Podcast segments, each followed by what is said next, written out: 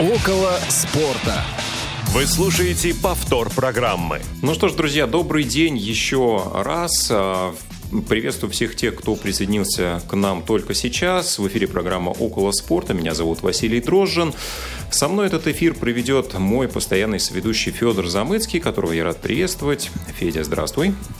Ой, привет, Вась, привет, уважаемые радиослушатели. Наконец-то мы уже несколько понедельников подряд э, встречаемся с вами, встречаемся с Васей, а то как-то прям... Э, в общем, мне этого не хватало, и надеюсь, что сегодня получится хорошая передача.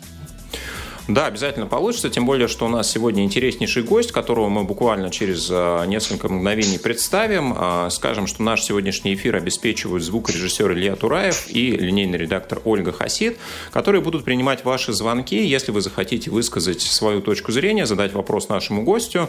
Для этого можете воспользоваться номером 8 800 700 ровно 1645, звонок из любого региона России бесплатный, или скайпом radio.voz латинскими символами. Также у вас есть возможность написать нам комментарий и вопрос в текстовом сообщении. WhatsApp SMS на номер 8 903 707 26 71. Ну что, все ритуалы выполнили, теперь самое время представить того, с кем сегодня мы поведем беседу. А, у нас сегодня уникальный гость, почему он уникальный, я сейчас расскажу. Э, это а, спортивный агент, продюсер Денис Лахтер. Денис, здравствуйте, добро пожаловать в нашу программу. Здравствуйте, ребята, здравствуйте, Федор, здравствуйте, Василий.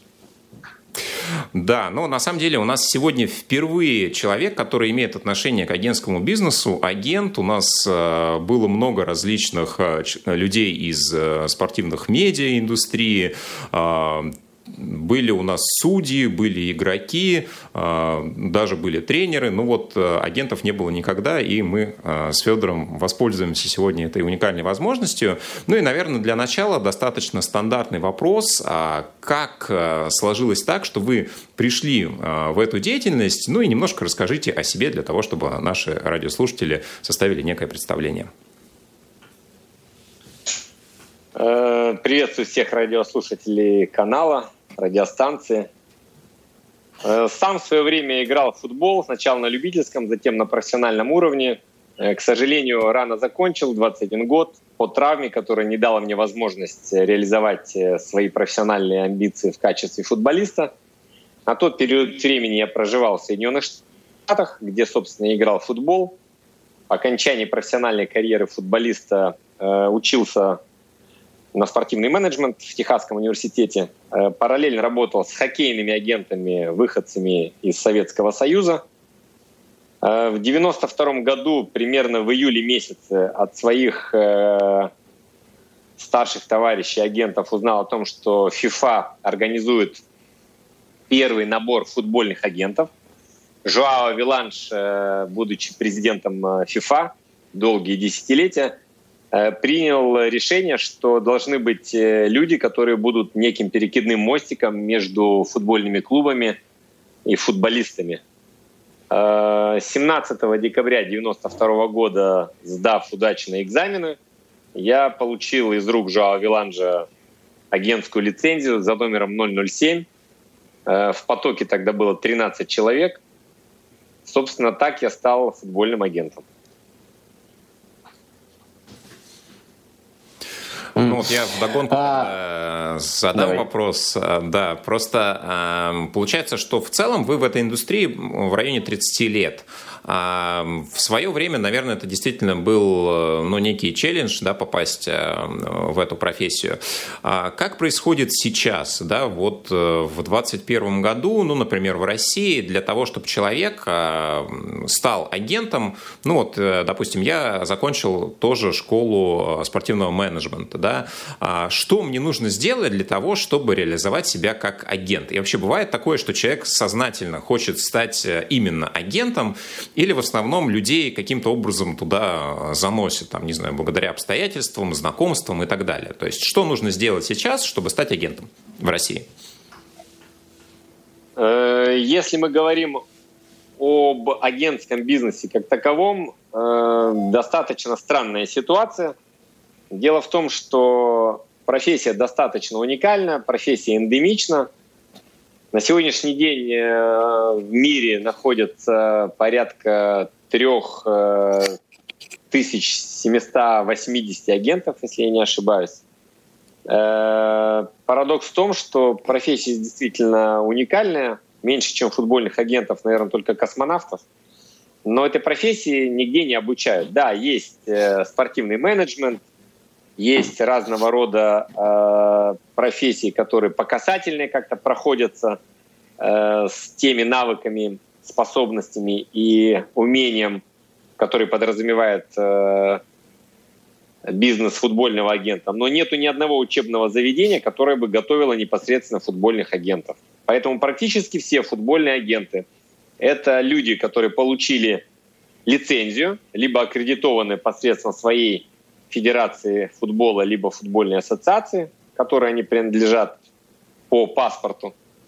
Э, но фактически каждый, набивая шишки, сам прошел свое минное поле и вот методом проб и ошибок э, становится футбольным агентом. Это одна из причин, э, по которой мне и моей команде удалось создать продукт. В ближайшее время мы его выкатим. То есть у нас будет Академия футбольных агентов. Формально первое учебное э, заведение в мире, которое будет э, готовить футбольных агентов. Э, парадокс еще и в том, что получить лицензию футбольного агента не является большой проблемой. Э, каждая футбольная федерация или ассоциация предъявляет свои требования. В свое время это было отдано на откуп именно местным э, федерациям по национальной принадлежности. Самые разные были э, условия. Если мы говорим про Российский футбольный союз, э, последние несколько лет э, получения аккредитации так называемого посредника, потому что понятие футбольный агент или понятие футбольный агент ФИФА кануло в лету и больше не существует. Были самые разные волшебные истории. Еще год назад, чтобы стать э, футбольным агентом нужно помимо того, что пройти экзамен, где было, как обычно, 30 вопросов рекомендованные FIFA, на которые ты должен был ответить, и э, при успешном ответе на 75% э, заданных вопросов по американской системе фактически на каждый вопрос есть 4 варианта ответа. Если ты человек футбольный, то ты даже где-то по наитию, по логике вещей можешь из предложенных вопросов выбрать верный. Э, но этого было недостаточно. Ты должен был заплатить 10 миллионов рублей и каждый год платить еще там определенную мзду.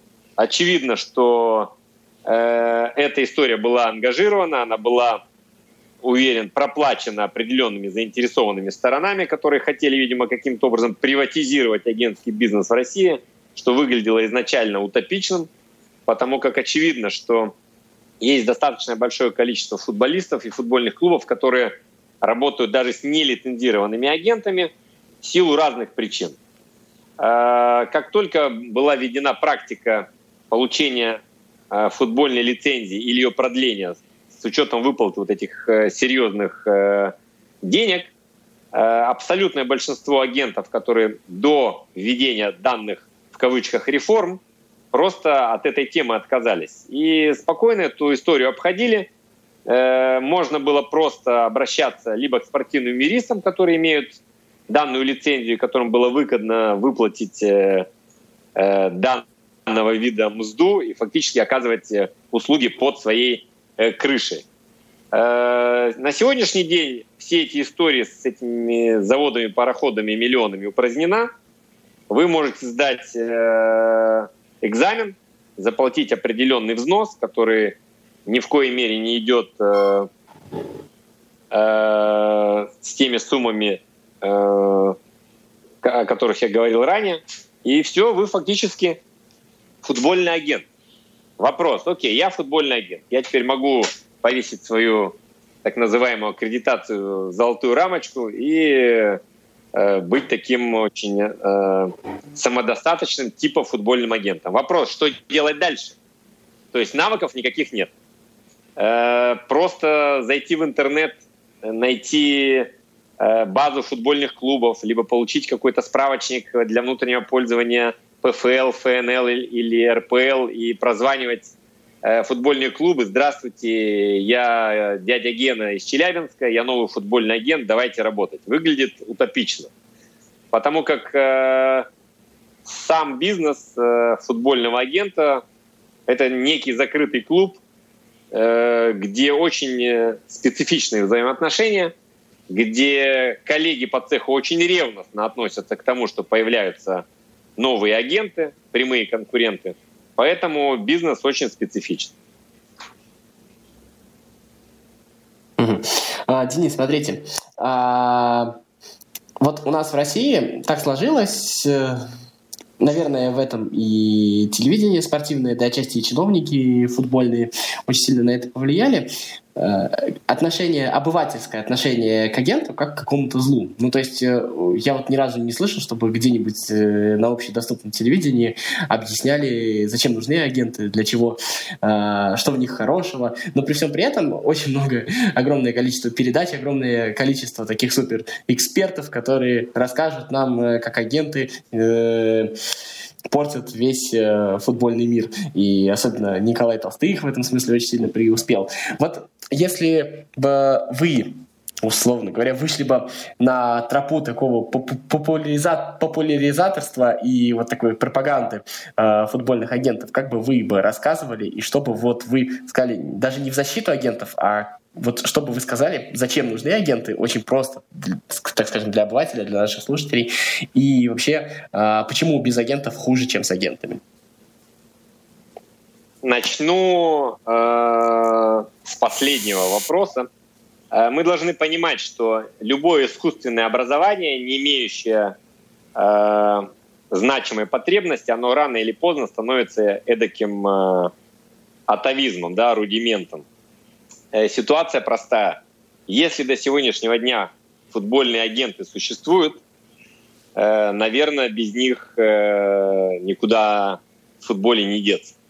Это первое. Второе. Э, если мы говорим о России, э, в принципе, испокон веку э, в славянской культуре есть такая привычка считать деньги в чужом кармане. Есть определенные стереотипы, что если человек успешен, что если человек не бедствует и так далее, значит, он что-то делает не так. То есть у нас, в принципе, не допускается возможность понимания того, что если человек не просто ходит э, на работу с 8 до 5 и э, не занимается попиванием пивка или еще какими-то другими малоздоровыми историями, значит, что-то с ним не так, понимаете? То есть это нам, видимо, наследие еще со времен э, революции там и так далее. То есть у нас всегда было некое предвзятое отношение к тем людям, которые не похожи на меня, не похожи на тебя. Э, я думаю, что это издержки общественного сознания. И очень удобно, особенно тем, кто э, занимает определенные позиции в том же российском футболе, педалировать эту тему и рассказывать, что у нас весь бардак той же Российской Федерации с футболом связан именно с агентами. Здесь очень напоминает историю с господином Блаттером. Вот. Блаттер то же самое, когда уже стал реально подгорать, и когда против него уже были заведены реальные уголовные дела, он все это предвидел, и в 2015 году на конгрессе ФИФА в Сиднее в Австралии он просто взял и отменил институт футбольных агентов. И вот этот вот корабль, да, он очень долго был и без капитана, там, и без руля, и так далее.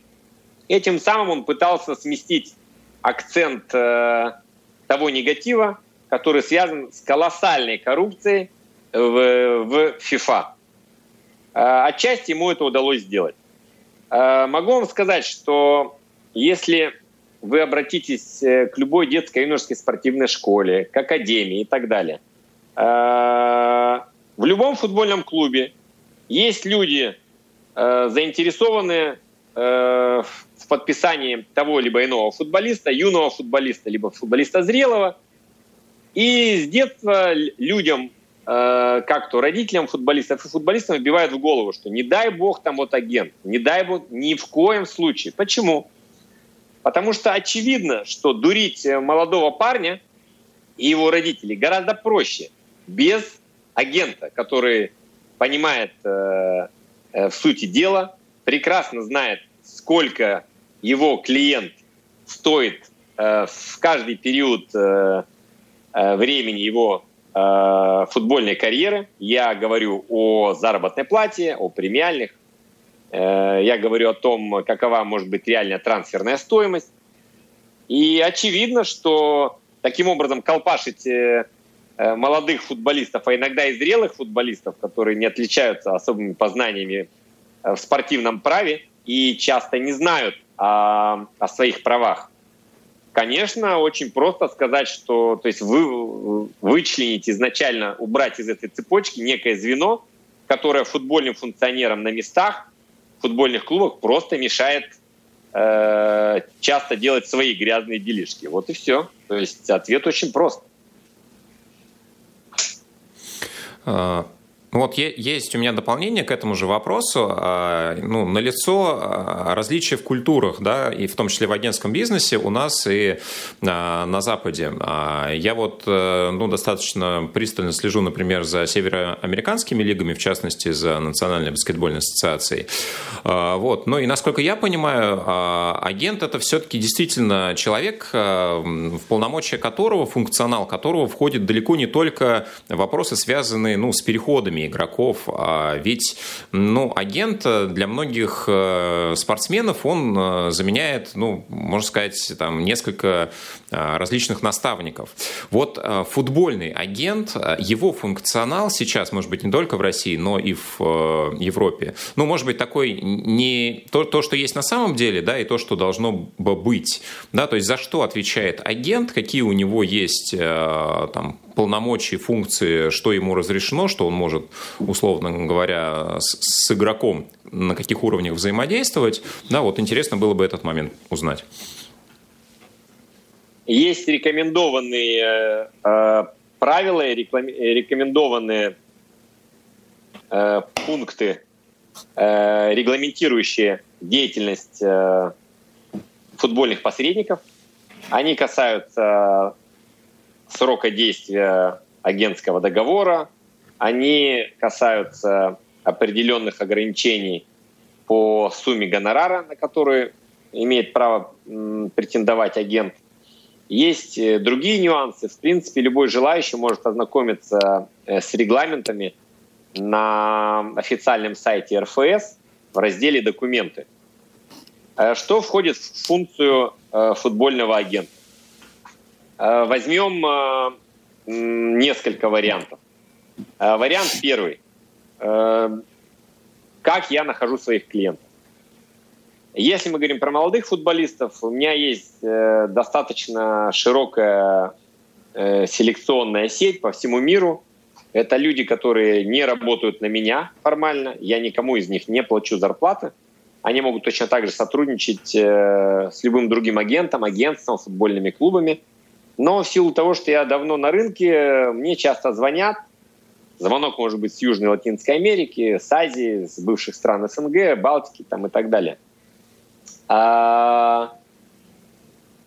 Звонят и говорят, что есть вот такой-то парень такого-то года, стоит обратить на него внимание. Чаще всего я придаю серьезное значение э, мнению тех людей, с которыми давно работаю. Видение на футбол и на талант футболиста, с которыми у нас схожи. Э, я могу дать кому-то из своих сотрудников э, задание посмотреть за этим парнем. Если есть необходимость, можно будет поехать посмотреть его живьем, что часто приветствуется. Э, в связи с пандемией, когда мировой футбол был примерно на 9-10 месяцев вообще парализован, кроме чемпионата Беларуси, все чемпионаты были приостановлены. Сегодня есть несколько профессиональных платформ, будь то Y-Scout или Instat или Scout7 и другие – где у тебя есть возможность э, отслеживать футболистов практически из любого уголка мира, включая Африку там, и так далее. Ты можешь сразу посмотреть, отвечает ли предложенный тебе футболист определенными модельными характеристиками, э, отвечает ли он э, запросам сегодняшнего современного футбола, какими качествами он обладает. И так как я давно в теме, очень большая насмотренность, и часто можно буквально там за несколько минут уже сложить определенное представление о том либо ином футболисте. Это тоже касается молодого футболиста.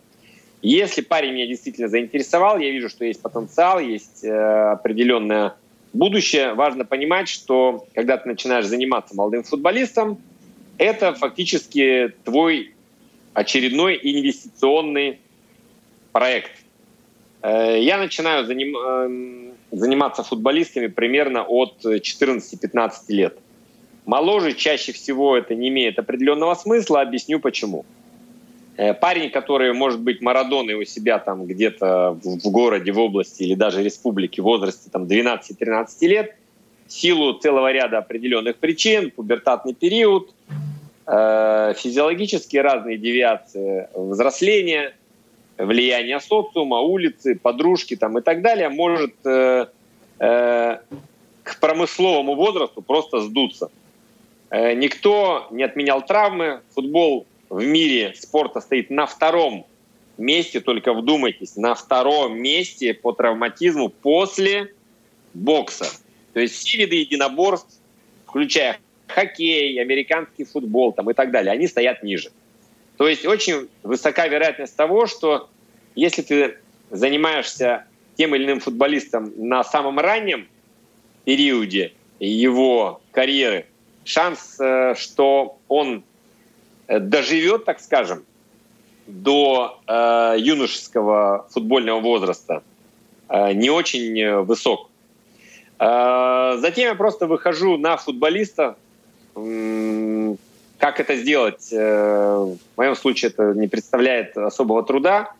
Э, интересуюсь, есть ли у него человек, который занимается его карьерой, чаще всего такого человека нет, либо это родители, которые в футболе чаще всего понимают опосредованно. Крайне редко бывает, что отец играл в футбол, либо отец спортсмен из другого вида спорта. Тем не менее, это лучше, чем ничего, так скажем, но понятно, что все нюансы и подоплеки э, им не знакомы.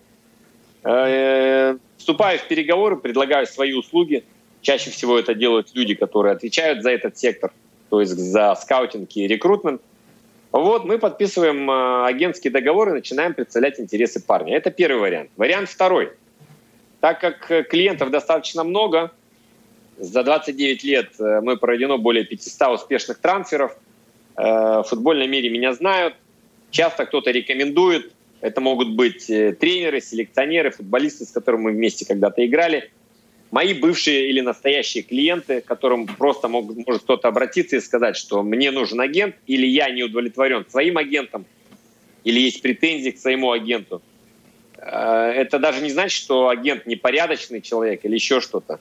Важно понимать, что не каждый агент обладает э, совокупностью качеств, которые могут э, позволить клиенту, который действительно выходит на достаточно высокий уровень, заниматься продвижением данного человека. Вот. Бывают такие случаи редкие, но бывают случаи, когда может агент позвонить и сказать, что вот у меня вот есть парень, я понимаю, что я один не вывезу, потому как э, я работаю вот в определенном э, масштабе, я понимаю, что парень э, действительно может стать большим мастером, и мои связи, моих профессиональных качеств не хватит для того, чтобы заниматься им. Тогда мы находим компромиссное решение, при котором данный агент будет участвовать э, э, в заработках, и фактически мы вдвоем ведем этого футболиста. Что входит в круг обязанностей? Э, безусловно, э, изначально это селекция, то есть нахождение потенциальных футболистов, интересы которых э, мне бы хотелось представлять. Второе э, заключение агентского договора на право представления интересов того или иного футболиста. И далее начинается работа, которая подразумевает следующее.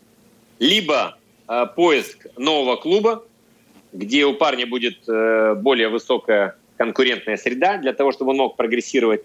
Либо, если он в настоящий период времени находится в достаточно э, сильном клубе, либо детской юношеской э, спортивной школе, либо училище Олимпийского резерва, либо молодежном в составе команды мастеров, будь то первая, вторая лига или премьерка, Значит, мы занимаемся либо пересмотром его э, контракта, потому как часто футболист не знает, на какие деньги он может претендовать. Причем это касается не только молодых футболистов, но и футболистов зрелых, иногда даже футболистов сборных, как бы странно это ни звучало. Э, агент занимает э, разного рода э, решение бытовых проблем, будь то аренда жилья, будь то страхование, будь то оказание консультации помощи в инвестировании, если речь идет о футболисте, который зарабатывает серьезные деньги.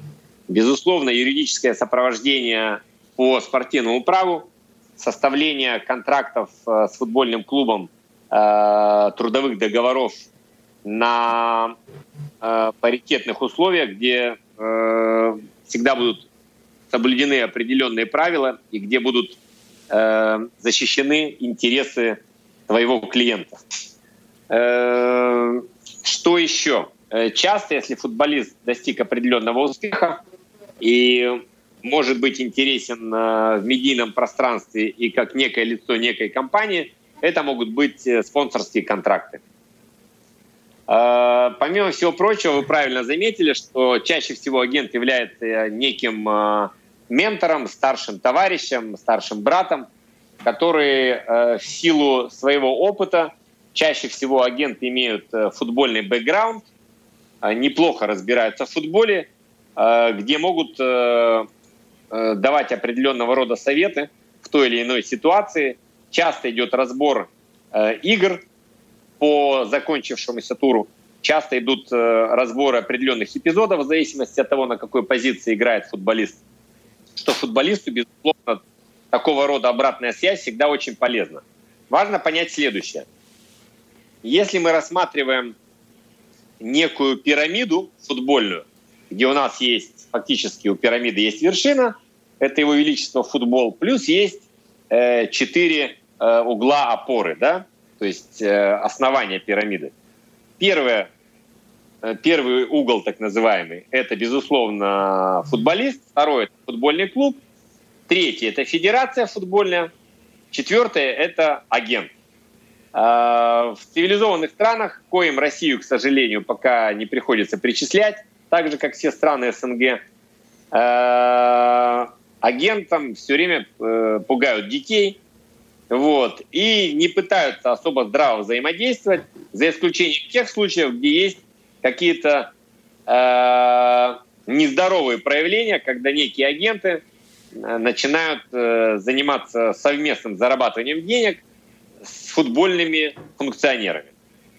Э, в данном случае важно понимать, команда, которая приобретает футбольные права на футболиста у той команды, которая владеет э, трансферными правами на футболиста, у них э, разные интересы.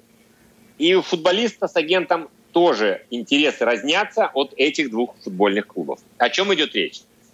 Э, футбольный клуб, если говорить примитивно, заинтересован получить квалифицированного футболиста за, за наименее э, большие деньги – то есть э, потратить на трансфер футболиста как можно меньше. Именно поэтому достаточно большое внимание уделяется э, воспитанию молодежи.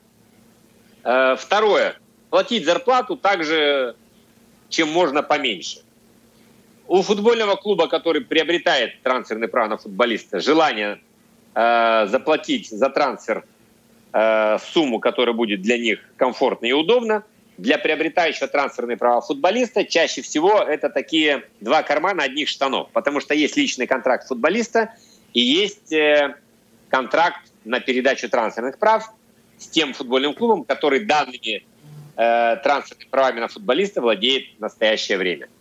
Чаще всего э, переговорческий процесс идет параллельными курсами. Э, футбольному клубу запрещено общаться с футболистом напрямую без разрешения футбольного клуба, который владеет трансферными правами. А, к сожалению, последнее время э, грубейшие нарушения все чаще и чаще допускаются, потому как очень много прецедентов. Если футбольный клуб, претендующий на трансферные права футболиста, договаривается по условиям личного контракта, перетягивая таким образом на свою сторону футболиста, часто футболисты могут заниматься либо итальянской забастовкой, то есть играть в полноги и валять дурака.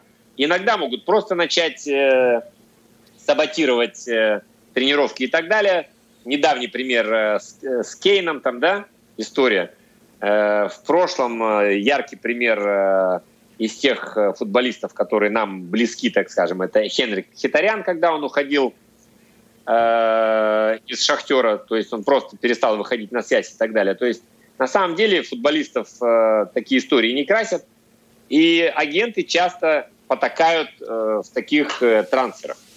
Важно понимать, что э, любые движения, которые ты делаешь э, в разрез с общепринятыми правилами, они чаще всего э, выходят боком. То есть за все в жизни приходится платить. Немножко отошел от темы. Так вот, э, если футбольный клуб получил разрешение. Э, такая история у меня была с Андреем Аршавиным, когда он приехал в свое время в Англию на фотосессию компании Nike. У меня была идея сделать э, встречу с представителями лондонского арсенала. Э, англичане суперкорректные ребята, они сказали, что да, мы знаем, что он здесь, замечательно, но мы без разрешения футбольного клуба «Зенит Санкт-Петербург» не будем с вами встречаться. Андрей связался с Максимом Митрофановым, разрешение официальное на бумаге было получено, передано в Арсенал, и после этого мы, собственно, встретились. Э, для чего это происходит? Важно понимать, что чем больше сумма трансфера за футболиста, тем более рачительно к тратам, к рискам относится футбольный клуб, претендующий на приобретение трансферных прав их футболиста. И это связано с тем, что серьезные деньги, если высокие, высокая сумма трансфера, значит высокая э, заработная плата, разного рода поощрения и бонусная система. И они хотят э, быть заинтересованы в том, что первое, футболист действительно хочет играть за них. Это первое. Второе, часто претендуют на личное общение, потому что именно в личном общении ты можешь понять, кто перед тобой. Э, любая футбольная команда и микроклимат футбольной команде – это одна из самых значимых составляющих успешности или неуспешности футбольного клуба. И даже если футболист обладает гениальными э, качествами и талантом, если человек э, обладает не самыми, не самыми высокими человеческими качествами, который может просто развалить этот микроклимат в команде, чаще всего э, такой трансфер не будет совершен. Э, в личной беседе достаточно 10, 15, 20 минут любому человеку, который занимается непосредственно э, работой по поиску и заключению контрактов. Это может быть генеральный директор, э, в некоторых случаях сам менеджер, у которого достаточно широкие полномочия. То есть фактически тренер с широкими полномочиями. Это может быть спортивный директор. И часто бывает так, что футболиста давно вели, Э, заинтересованы в приобретении его трансферных прав, обращаются либо к агенту, либо напрямую в клуб. Но после общения с футболистом говорят, нет, это не наш парень, и все просто заканчивается и схлопывается.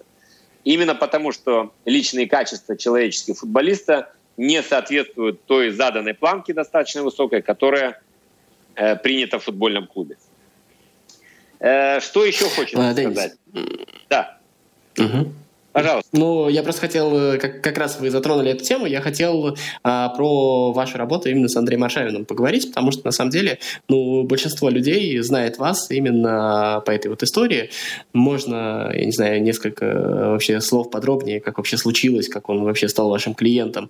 И все-таки это знаменитая история, как его продавали сначала в Барселону, потом в Арсенал. А, это, я знаю, читал пару ваших интервью, там есть а, несколько любопытных нюансов. Ну и третья часть есть э, все-таки вот немножко про разрыв отношений, потому что как бы версию Андрея мы слышали, а вот вашу я как бы, насколько искал, не нашел. Если можно, тоже пару слов об этом. Ну, на самом деле версия достаточно забавная, мягко говоря. Э, кроме того, я о том, что Андрей решил не работать со мной, узнал из Спортэкспресса, то есть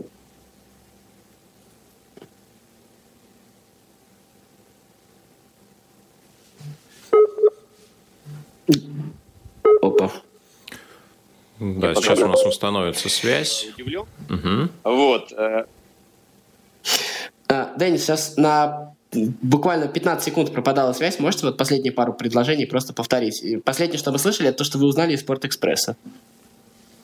Да, действительно так. Мне позвонил приятель. Э, у меня пару дней не было на связи. Мы были на лодке. Когда заходили в порт, мне позвонил приятель, говорит, слушай, вот такая история, тут Аршавин отчебучил. Я говорю, о чем речь? И он мне прочитал там что-то в Спортэкспрессе. Э, был достаточно удивлен, то есть Андрей не счел э, возможным позвонить напрямую там, Э, не было никаких ни претензий мне предъявлены и так далее. То есть э, я знаю, э, что ходит в народе футбольном, что якобы там Лахтер обманул его там на какие-то там налоги там и так далее. То есть абсолютно высосанная из пальца какая-то история. На самом деле все было достаточно банально. Начнем с того, что у нас изначально было полное доверие – Э, банковские счета Андрею открывал я. Э, его контрактом по image rights, э, по image правам, на которую выплачивала достаточно большая сумма денег, чтобы была возможность минимизировать налоги. Также занимался я, у меня было право подписи всех его счетов. То есть если эм, проводить параллель с Александром Киржаковым, у которого была история с покупкой какого-то мифического э, нефтеперерабатывающего комбината где-то там в Башкирии, которое никогда не существовало, где он тоже там дал право подписи, либо она была подделана, и у него просто эти деньги со счета там вывели, да? То есть здесь была точно такая же история. То есть я мог, в принципе, являясь полным э, доверителем Андрея Аршавина, и полностью занимался с его Э, поручений разными там э, финансовыми выплатами, будь то организация его отдыха с семьей там, и так далее, плюс там ряд, э, ряд некоторых бизнесов, которыми он пытался там заниматься. То есть э, все было абсолютно корректно. Э, я человек очень ответственный. Э, получилось так, что э, за некоторое время до трансфера в лондонский арсенал мне позвонил Джонатан Барнетт. Он тогда не был таким большим агентом, каким стал сейчас. То есть это сегодня у него там Бейл, там еще целая плеяда топовых футболистов. Мы знали друг друга достаточно давно. Э, мой брат учился в свое время сначала в Орвике, потом в Лондоне. Проходил у них практику в агентстве и так далее. Он юрист. Он мне однажды позвонил и сказал, что, слушай, тут какие-то лахтеры – Э, хотят с тобой поговорить. Э, не буду тратить время э, радиостанции. В общем, получилось так, что мои дальние родственники нашлись, которые в свое время, во время Великой Отечественной войны, из-за оккупации на Западной Украине бежали сначала в Польшу, потом в Скандинавию, потом осели в Англии. То есть мы были носителями одной фамилии, мы толком так и не разобрались, какими на самом деле родственниками мы друг другу являемся, но было очевидно, фамилия достаточно э, редкая, и вот так вот мы нашлись. И когда Андрей подписал контракт с лондонским арсеналом, э, эти люди хотели участвовать э, э, и оказывать содействие Андрею и так далее, чему я не собирался противиться. Кроме того, думал, что раз это родственники, близкие люди, они просто могут действительно оказывать содействие, сами там э, иметь там какие-то э, преференции. Э, и, таким образом э, Андрей мной был познакомлен с одним из лахтеров лондонских. Э, и получилось, что они в свое время просто придумав там какую-то историю непонятную, якобы о том, что я там получил какие-то агентские там от какого-то итальянского там какой-то компании и так далее. В общем, на самом деле все очень банально. Андрей известен как парень, который, э, мягко говоря, никогда щедротами не блистал. Я не буду сейчас э, проиллюстрировать все эти его истории с его женами, там, женщинами, алиментами и так далее – он парень очень такой прижимистый, и для меня очевидно, что он искал любую возможность, чтобы так или иначе не платить мне агентский гонорар. Все очень банально на самом деле и просто. И это одна из причин, почему у него просто не хватило духу сказать мне что-то в лицо, предъявить какие-то претензии, потому что претензий, собственно, никаких и не было. Вот такая история. То есть мои, а, мои да, ну вот у меня... Мои, угу. да, мои родственники, мои однофамильцы просто отравили наши отношения, э, к чему Андрей Аршавин был и готов, и несказанно рад, и он просто искал ту возможность, чтобы выйти из отношений деловых, вот и все. Угу. Ну вот у меня вопрос как раз, наверное, может быть э, не про то, что происходит сейчас, а что можно было бы предпринять для того, чтобы ну, каким-то образом э, зарегулировать эту сферу. Я сейчас поясню, что я имею в виду. Да? А вот э, вы, в частности, затронули достаточно интересную тему, что у агента есть в том числе возможность влиять на подписание рекламных контрактов. И э, очень многие бренды тщательно следят за тем, кто представляет, э, ну, собственно, их марку. И когда происходят какие-то ситуации, как, например, а, после чемпионата мира, да, там, со всеми известными футболистами нашими, да, до этого во Франции, э, в Монте-Карло проходила подобная же история, да, ну, Э, многие рекламодатели, собственно, э, контракты разрывают.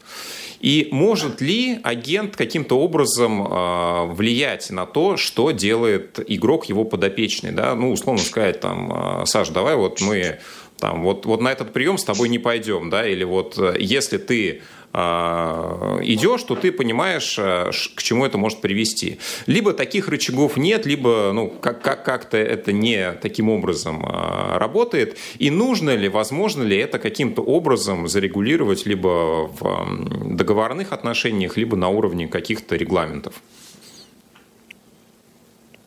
На самом деле, знаете, как говорят, свинья грязь найдет. Если мы говорим про Александра Кокорина, здесь ситуация очень простая – его агентом на протяжении всей его карьеры является его отчим Кирилл. Для отчима Александр был просто счастливым билетом. Отношения у них скорее не как отчима и пасынка, а такие приятельские, там, друзья и так далее.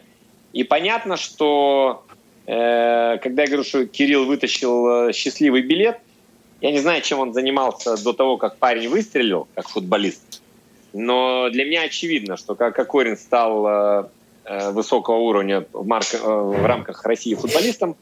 А его отчим представлял его интересы совместно там с другими функционерами, которые также отщипывали от контракта и получали свой кусок пирога. Конечно, он очень сильно выиграл материально. И было бы странно, если бы отчим стал рассказывать Саше, как ему жить и так далее. Наверное, это опять мои домыслы, я не претендую здесь на некую истину, я не присутствовал при их разговорах. Другое дело, что у Александра было несколько реальных залетов, которые ему так нич- ничему и не научили, пока не случилась история вот с этой посадкой. Там, да? То есть э- здесь важно понимать, это как э, у отца с ребенком. Э- наивно думать, что если отец э- курит или употребляет алкоголь, представьте ситуацию, сидит такой папашка э- с папироской в зубах, э, с граненым стаканчиком, там, попивает там какой-то там напиток нездоровый, и говорит своему сынку, там, Саша, ну-ну-ну, ни в коем случае не пей и не кури.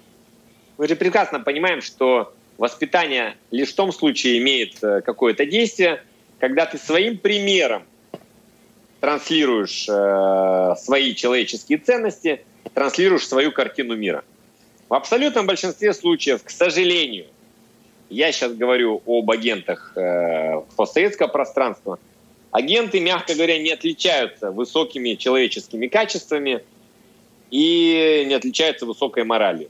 Парадокс в том, что часто футбольные агенты начинают э, футбольные отношения с футболистами, приглашая их в ночные клубы, приглашая их там с непонятными там девушками – с низкой социальной ответственностью и так далее. Понимаете? То есть они такие рубаха-парень, которые становятся там такими кентами своим потенциальным или реальным клиентам.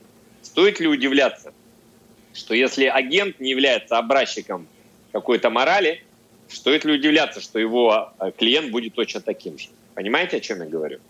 То есть, э, второе, ты можешь быть супер порядочным, ты можешь быть э, э, человеком, которому присущи определенные человеческие благодетели, но соблазн у молодых, особенно парней, очень высок. Смотрите, с чем это связано. Очевидно, что любой профессиональный спортсмен, не только футболист, а в принципе любой спортсмен в любом виде спорта, индивидуальные это виды спорта, либо игровые, он может достичь определенных высот лишь в случае, если он прошел действительно а, а, огонь и воду. То есть это постоянные аскезы, это постоянные истязания себя, это постоянные многочасовые тренировки, это отказы от каких-то соблазнов, которые присущи твоему поколению. Пока там твои друзья где-то девушек там э, тискают по подъездам, ты там пашешь, понимаете? Это люди, у которых действительно у многих отняли детство. То есть они находятся в очень таких достаточно спартанских условиях. Некоторым из них, подчеркиваю, некоторым, статистика говорит о том, что примерно из 127 одаренных, талантливых футболистов, которые про прошли многотысячный отсев, отбор в разных там академиях, футбольных клубах и так далее, один из 127 счастливчиков, которые дошли практически до около профессионального футбола, становится профессиональным футболистом. Профессиональным футболистом имеется в виду, что это становится его работой. Это может быть работа в ФНЛ-2, где у него зарплата 50 тысяч рублей. Это может быть работа в ФНЛ-1, где у него может быть зарплата 500 тысяч рублей в месяц. Это может быть игрок премьер-лиги, где у него, как мы знаем, образчики есть некоторые российские футболисты, там до трех с половиной, допустим, тысяч евро, да? И когда действительно вот он прошел через все эти фильтры, отсевы, жернова и кучу разных аскез, и кучу разных лишений, и вдруг действительно посредством своего тяжелейшего труда, таланта и похоты и фарта он достигает какой-то э, желаемой э, планки. И начинается золотой дождь денежный конечно, скрывает крышу. И, конечно, вседозволенность плюс э, отсутствие каких-то особых э, э, моральных устоев. Чаще всего срез профессионального футболиста во всем мире, он идентичен, он схож. Э, понятно, что это не пацаны, родившиеся золотой ложкой во рту, парень, который родился в полном достатке, у которых там мама, папа и так далее – люди состоятельные, никогда он не станет футболистом. Он может быть футболистом до определенного периода времени, пока его папаша кому-то платит деньги.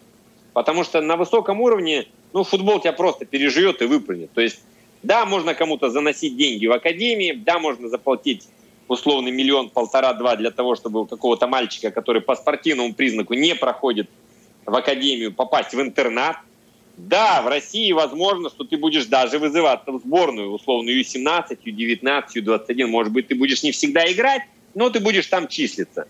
И вот такой папаша в своем кругу будет рассказывать, что а мой-то играет там в сборной России, а, а мой-то там где-то в условном там Динамо Нью Васюки. Понимаете, да, о чем идет речь? Но говорю еще раз, угу. э, соблазнов очень много, появляются деньги, появляется вседозволенность. Мы прекрасно знаем, как это все у нас происходит. Э, крайне редко футболисты сдают на права, они их покупают. Крайне редко футболисты служат в армии, вернее, они не служат в армии. Значит, приобретаются военные билеты, приобретается куча других историй. Футболисты наряду с другими спортсменами у нас свадебные генералы. Нету ни одного парламента мира, где такое количество бывших профессиональных спортсменов, как в России. То есть очень такое извращенное понятие в рамках э, э, спортивной жизни и постспортивной. Понимаете, о чем идет речь? И даже если агент человек э, с определенными принципами и с определенной картиной мира, и с определенными устоями, и парень, как это ни странно, может быть из абсолютно нормальной, адекватной семьи, где также ему старались привить высокие моральные устои и человеческие качества, находясь в среде своих коллег старших, э, у которых также все открывается пинком ноги, где решаются вопросы с ГИБДД, где решаются вопросы там, с другими разными да, историями. Э, очень тяжело находиться в таком социуме молодому парню, у которого еще нет такого серьезного э, стержня мужского, очень тяжело не поддаваться настроениям своих коллег по цеху старших. И очень тяжело остаться самим собой. Еще один нюанс. Представьте историю. Если мы возьмем, допустим, сборную России по футболу последних там двух-трех созывов, последние там 10-15 лет, примерно половина ребят сборников это периферийщики. Это отнюдь не Москва и не Санкт-Петербург. Это Сибирь, это Дальний Восток, это Алтай там и так далее. То есть это ребята, которые приехали откуда-то там э, с периферии, где не было таких э, э, образчиков яркой жизни и так далее. И очень тяжело, попав даже в Московскую академию, где уже заводы-пароходы, машины, там непонятные истории, там девушки там с ногами из-под коренных зубов, там куча разных э, других волшебных моментов. Очень тяжело просто ну, не подчеркнуть вот этого всего, понимаете? По регуляции. Э, есть очень много разных историй. Есть так, так называемая э, неприглядная такая шутка-прибаутка футбольная. Все футбольные ее знают, что футболиста куда ни целую, везде сами знаете что. Э, это тоже не просто так все родилось. То есть э, с раннего детства, если футболист действительно талантлив и представляет из себя определенный интерес для потенциальных футбольных клубов, э, сразу абсолютно гипертрофированное чувство собственного достоинства, собственной, собственной значимости и эгоцентризм. Когда футболист знает только одно. Я, мне, мое. Понимаете, да, о чем идет речь? И если все эти истории поощряются деньгами, поощряются избыточным вниманием, чаще всего и со стороны ваших коллег, ни для кого не секрет, что уровень э, э, наших футболистов чаще всего, э, мягко говоря, не запределен, но то, как, какие они получают дифирамбы со стороны журналистской братьи, то, как нам там рассказывают, какие они у нас великие, мы сейчас будем случайное удачное выступление на мире 18 года домашнего вспоминать еще 30 лет, как мы в свое время вспоминали э, победу на, на Олимпиаде 88 года в Сеуле. Э, неадекватная оценка труда, неадекватная оценка э, значимости и класса футболиста и неадекватная оплата его труда, конечно, развращает. Поэтому у нас часто бывают вот такие вот э, неблаговидные истории – Э, футболист понимает только одно. Футболист не понимает, когда ему говорят там Саша, Маша, Петя, Вася, ну-ну-ну, не надо так делать, да-да-да. И на следующий день получается то же самое. Футболист понимает одно, когда его бьют по карману. То есть э, я, когда подписываю контракты с футбольными клубами, если я знаю, что один из моих клиентов, допустим, э, есть у него там определенного рода грешки, я сам всегда выступаю инициатором, Э, за прописывание в контрактах э, разного рода санкций и штрафов финансовых. В любом футбольном клубе, помимо э, трудового договора и э, премиального э, положения о премировании, еще есть штрафные листы. Что такое штрафной лист? Перед началом сезона совместно с целым рядом других э, документов, регламентирующих, футболист подписывает, что он ознакомлен с возможными материальными санкциями, которые он может, э, под которые он может попасть в случае нарушения разного рода э, пунктов. В одних клубах таких пунктов может быть 30, 40, 50. Есть клубы, в которых там за 200 и за 300. То есть от элементарных вещей опоздания на тренировку, там мат, алкоголь, э, какие-то неадекватные действия, участие в разного рода рискованных видах спорта, как то хоккей, горный велосипед, горные лыжи там, и так далее и тому подобное, э, да, следуют санкции.